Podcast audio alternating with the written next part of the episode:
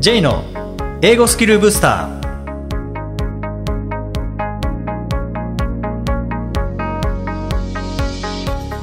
こんにちは J こと早川浩二ですこんにちは、アシスタントのあきです。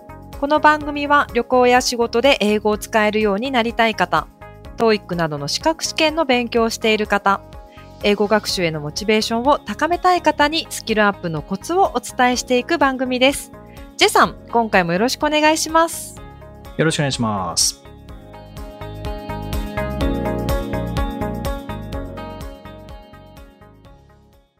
前にもちょっとお話ししたことがあるんですけどもこう覚えられないのは記憶力が悪いっていうふうに思われてる方もいらっしゃるんですよね。はい。で重要なのは記憶力を良くすることではなくて記憶よりいかに復習をして思い出しやすい状況を作れるかどうかっていうのを、まあ、改めてお話しできたらなと思うんですけども、まあ、もちろんあの効率的に1回で全部覚えるっていうのは、まあ、理想ではありますけどねそうですね。なかなかでも1回でじゃあ人の名前1回で覚えられるかっていうと難しいですよね。難しいですよね。うん。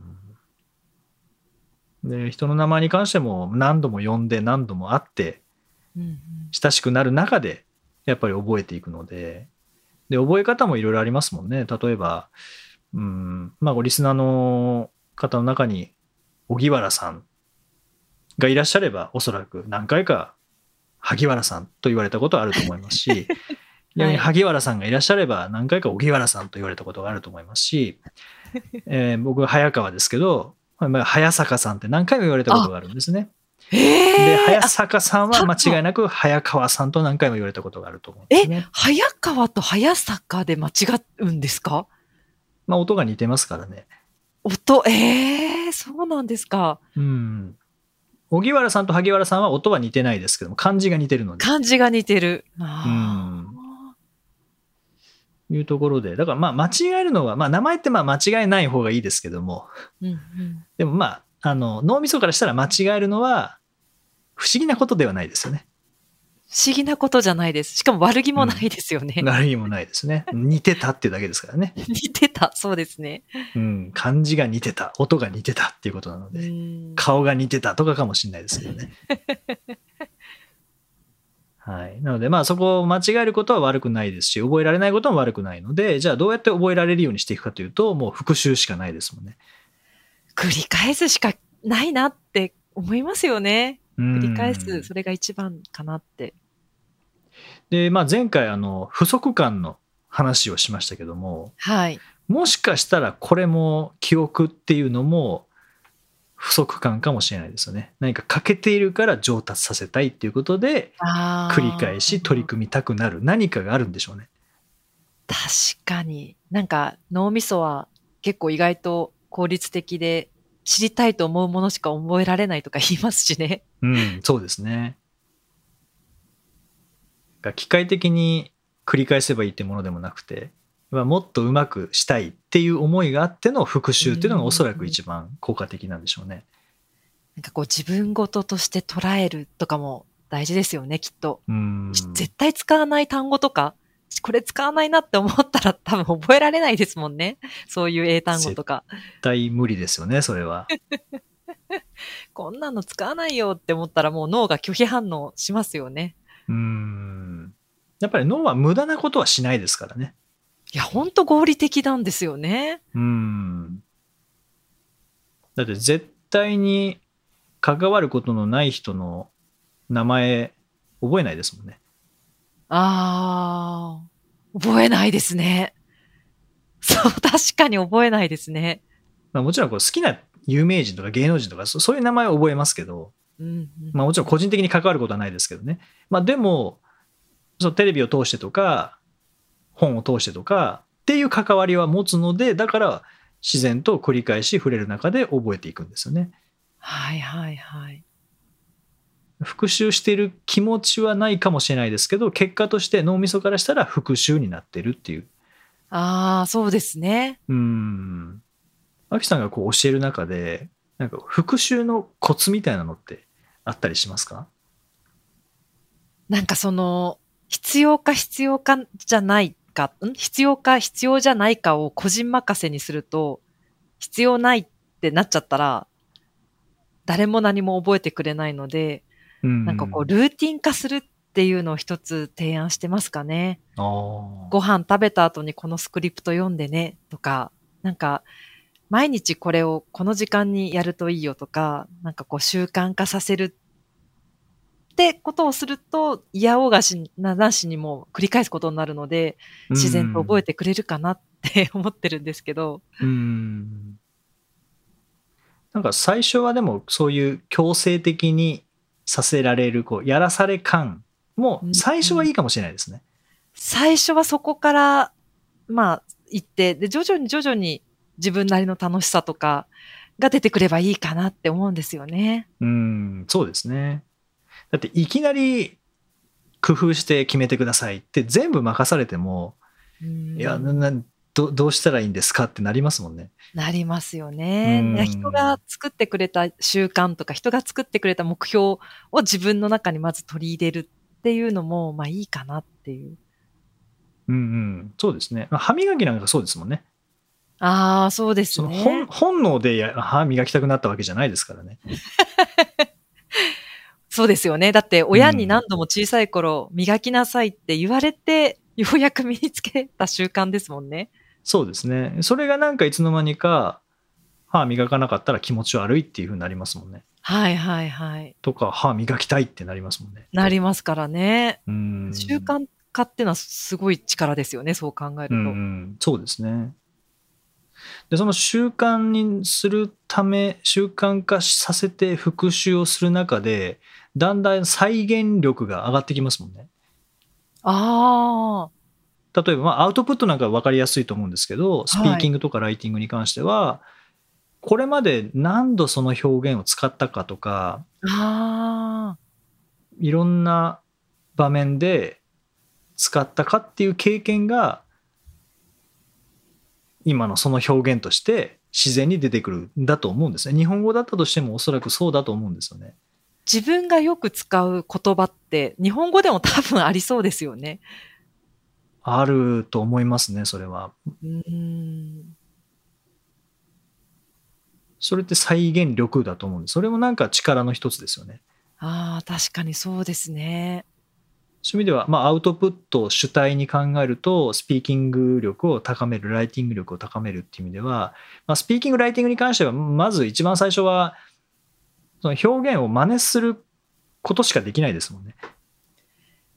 いや、最初は本当そこからですよね。うん、うんインプットがないとアウトプットできないですしね。絶対できないですよね。できないですよね。うん、で、その量がこう増えていくと、だんだんと応用が効くようになってきて、うんで、意識しなくても話せるようになってきて、やっぱりステップ踏むことが大事ですよね。なんかいきなり話せるようになるって思ってる人もまあいるような気がするんですよね、学習者さん。でもそうではなくて、実はインプットが大事で、インプットを繰り返すことが大事で、繰り返すと自然に出るようになって、で、自然に出てくるようになると、ちょっとアレンジ加えて自分の言葉になるっていう、その段階を、やっぱなんとなくは知っておく必要がありますよね、学習する中で。そうですね。そうですね。で、最初はまあインプットしたものをすぐアウトプットするっていう、なんかそういうのをルールにしてもいいかもしれないですね。ああ、本当そうですね。うん。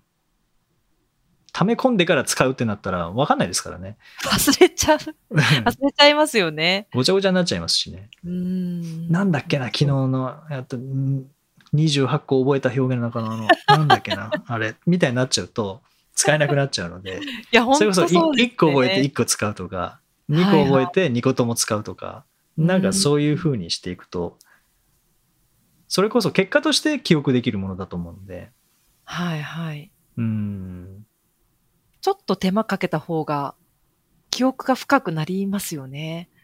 なりますね。本当だってカラオケだって3曲同時に覚えるとかあんまないですもんね。あ、確かに。そうですね。まずは一個歌えるようになってから次行きますよね、普通。そうですよね。欲張りすぎなんですかね、英語ってななったら。どう、なんかそう、カラオケで考えるとそうなのかもしれないって今思いましたね。まあもちろんカラオケと英語学習、英語の表現っていうのはイコールではないので、はいはい。うん、カラオケの場合はもう普通にその再現できるようにするっていうのがゴールですもんね。ああ、そっか、再現がゴールっていうのがうん明確ですよね。うん、しかもそれなりの量がありますもんね。ああ、確かに確かに、そうですね。うんだからもう完全に100%同じではないですけど、でも似てるところってやっぱありますよね。はい。応用するためには再現できないといけないので、うーん。しかも使う場面って自由ですもんね。あの、英語の場合は。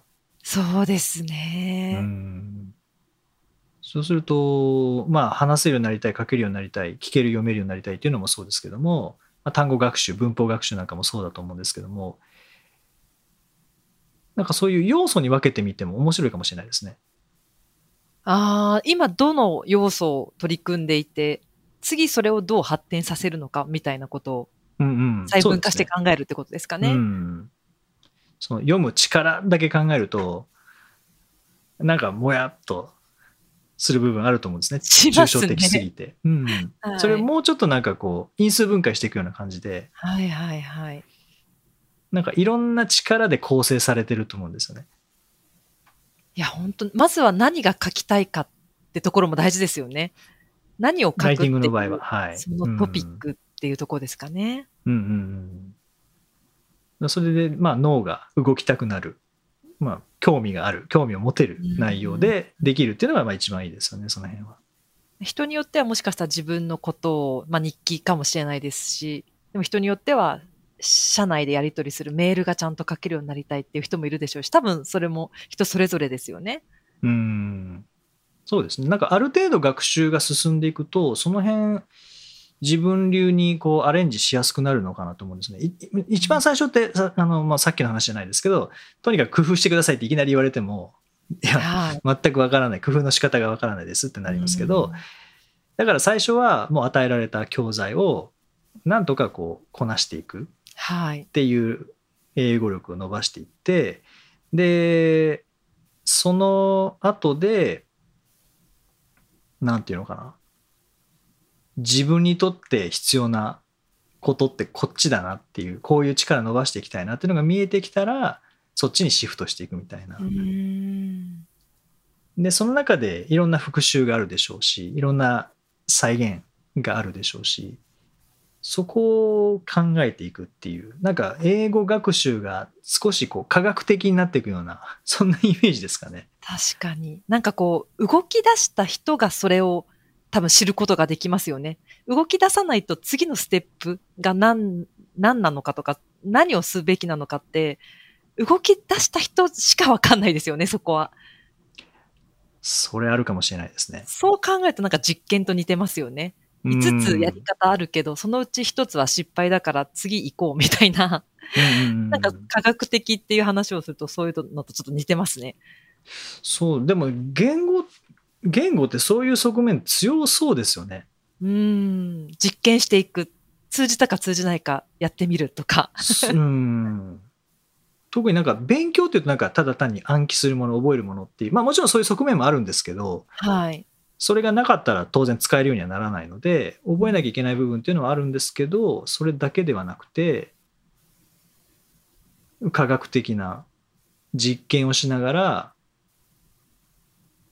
あこういう時にはこういうふうにするとこう伝わるんだなとかこういう時にはこう書くんだなとか、まあ、実験の良さってこう何度でも再現できるというところが実験の良さなのでそういう意味では実験的なものと再現性を高めていくっていうのは同じって言えます。そうですね。うん確かに。で、どんどんそれをやっていくと、なんか学習も楽になっていくと思うんですよね。一つ一つフレーズを実験してって使えるってなったら、じゃあ次もこのフレーズ使ってみようって言って、こ交渉とかコミュニケーション楽になるので、なんかどんどん失敗を恐れずに試した方がいいですね。うん、そうですね。そう確かにこう失敗という言葉でなくて実験という、あ、そうですね。うん、言葉に変えるのもいいのかもしれないですね。。。。。。。。。。。。。。。。。。。。。。。。。。。。。。。。。。。。。。。。。。。。。。。。。。。。。。。。。。。。。。。。。。。。。。。。。。。。。。。。。。。。。。。。。。。。。。。。。。。。。。。。。。。。。。。。。。。。。。。。。。。。。。。。。。。。。。。。。。。。。。。。。。。。。。。。。。。。。。。。。。。。。。。。。。。。。。。。。。。。。。。。。。。最近、could you say that again please? っていうフレーズを使えるようになってきたんですね。うんで、それが、相手がもう一回言ってくれるっていうフレーズだっていうのをめちゃくちゃ使っていて、あ、これを言えばもう一回言ってくれる、もう一回聞き直せるんだっていうのが分かった途端、すごいそれが楽になったみたいで、今までは分かんない言葉を浴びせられて、はいな何をしていいか分かんない、戸惑ってたのが、その一言、すごい今武器として 使いまくってますね。そういえば。へ ーうん、魔法のことを見つけた、ついに手に入れたみたいな感じなんでしょうね。そうですね。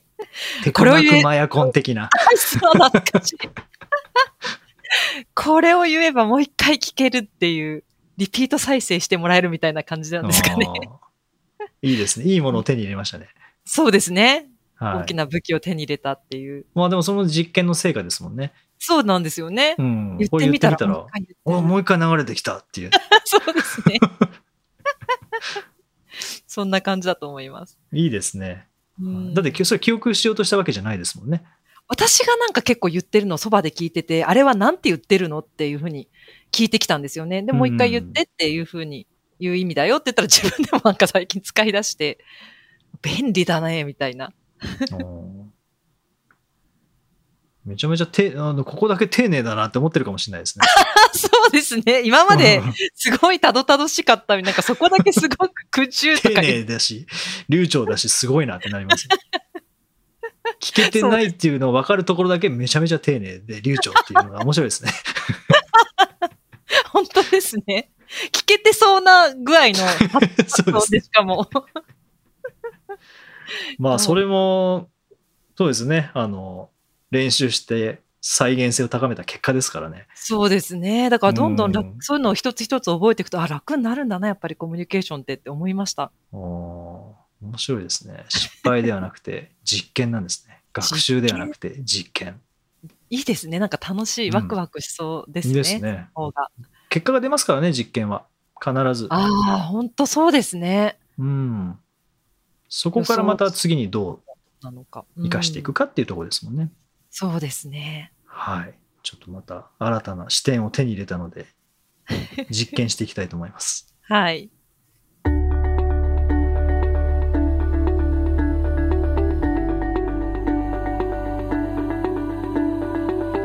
Useful expressions